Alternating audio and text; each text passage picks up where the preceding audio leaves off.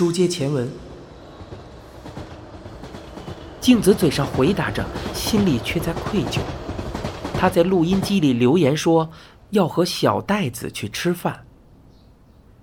目送工藤乘坐的出租车远去后，镜子回到家里，梅里正窝在暖桌里看电视，桌上果然放着装披萨的空纸盒。梅里仰脸看着镜子，问道：“您回来了？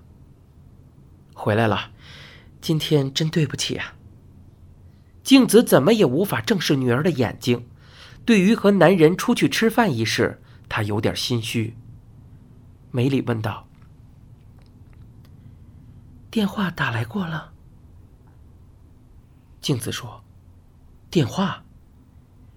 我是说隔壁食神先生。”梅里越说声音越小，一直每天的按时联系。镜子说：“啊，我把手机关了。”梅里一脸闷闷不乐。镜子问道。出什么事了？那倒没有。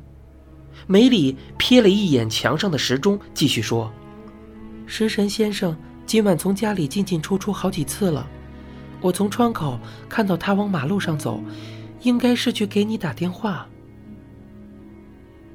哦，也许吧。镜子想到，其实和工藤吃饭的时候，他也一直惦记着食神。电话固然是原因之一，更令他耿耿于怀的是食神在变天庭和工藤碰个正着。幸好工藤只把食神当成普通的客人。什么时候不行？怎么偏偏那个时间去店里，还和朋友一起？这是从来没有发生过的事情。食神一定记得工藤。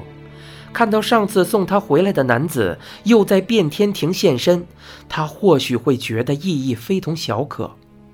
几个念头一转，镜子格外忧郁。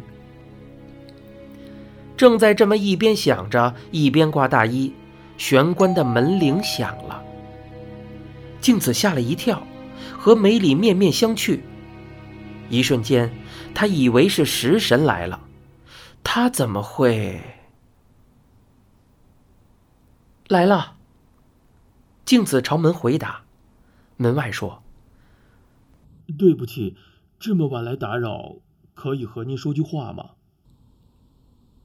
镜子没卸下门链，只将门打开一条缝，外面站着一名男子，有点眼熟。他从外套里取出证件：“我是警视厅的暗谷，之前来打扰过。”哦。镜子想起来了，那个叫草剃的警察没来。他先关上门，对梅里使了个眼色。梅里起身，默默走进里屋。镜子看到纸门拉上，这才卸下门链，打开门。什么事？镜子一问，暗谷鞠了个躬，回应道：“对不起，还是为了电影的事。”镜子不由得蹙眉，食神早就交代过，警方会对他们去电影院一事死缠烂打，没想到真是如此。镜子说：“该说的我已经统统说了。您的意思我很清楚，我今天是想和您借存根。存根？电影票的存根？对。”记得上次拜访时对您说过，请您好好保管。请等一下。镜子拉开柜子抽屉，上次给警察看时夹在电影简介中，不过后来就改放在抽屉里了。他把两张存根递给岸谷，岸谷接过票，他戴着白手套，回应道：“谢谢。”镜子鼓起勇气。你们还是觉得我有嫌疑？没有，岸谷举起手猛摇。我们目前无法锁定嫌疑人，只好试着把没有嫌疑的人逐一排除。和您借存根就是为了这个目的。从存根能查出什么？这个我无法断言。或许能作为参考，证明两位那天的确去了电影院。您后来又想起什么了吗？镜子说：“没有，能想起来的我都说了。”暗谷瞥向室内。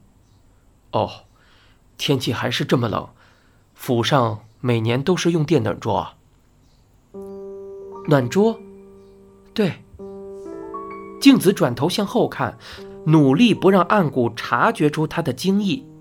他提起暖桌，似乎并非偶然。您从什么时候开始用这个暖桌啊？应该有四五年了吧？有什么不对吗？不，没什么。对了，您今天下班后去了什么地方？您好像很晚才回来。这个出其不意的问题令镜子大为狼狈。他察觉出警察一直在公寓前守着，如此说来，应该也看到了他下车的一幕。不能扯拙劣的谎话。我和朋友去吃饭了。镜子用三言两语简短交代，但那样的答复显然无法说服警察。暗谷一脸抱歉道：“是那位送您回来的男士，是什么样的朋友？方便的话，我想请教一下。连这种事都非说不可吗？如果您方便，我知道这样很失礼，可是我不问就走，一定会被上司骂呀。我们绝不会骚扰对方，能否请您透露一下？”镜子叹了一大口气。那位是工藤先生，他以前常去我工作的店里捧场。发生命案之后，他怕我受打击，来看我。请问他是做什么的？经营印刷公司，不过我不清楚详情。怎么联系他？暗谷的问题令镜子再次蹙眉。啊，除非迫不得已，我们绝对不会和他联系。就算真有必要，也会尽量不冒犯他的。镜子毫不掩饰内心的不悦，蓦然取出手机，连珠炮似的报出工藤的号码。岸谷连忙记了下来。岸谷虽然满脸歉意，还是对工藤的事盘根究底的问了半天。镜子只好连工藤第一次在变天庭现身时的事也和盘托出。岸谷走后，镜子锁上门。一屁股跌坐在地，他只觉得元气大伤，精疲力竭。纸门拉开，梅里从屋里出来。看电影的事，他们好像还在怀疑。如果和食神先生说的一模一样，那个老师实在太厉害了。是啊。镜子站起来，撩起刘海，走回客厅。妈，您不是和变天庭的人去吃饭吗？被梅里这么一问，镜子赫然抬起头，他看到女儿疑虑的表情。你听见了？当然。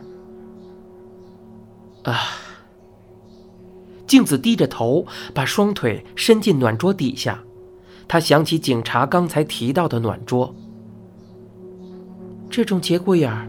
你还和那人去吃饭？镜子说：“我推辞不掉，人家以前那么照顾我，不放心我们，还特地来看我。我知道不该瞒你，我无所谓。”这时，隔壁传来开关房门的声音，接着是脚步声，朝楼梯方向而去。镜子和女儿面面相觑。梅丽说：“你要开机，已经开了。”过了几分钟，手机响了。你正在收听的是一辆松鼠播讲的《嫌疑人 X 的现身》，欲知详情，请听下回。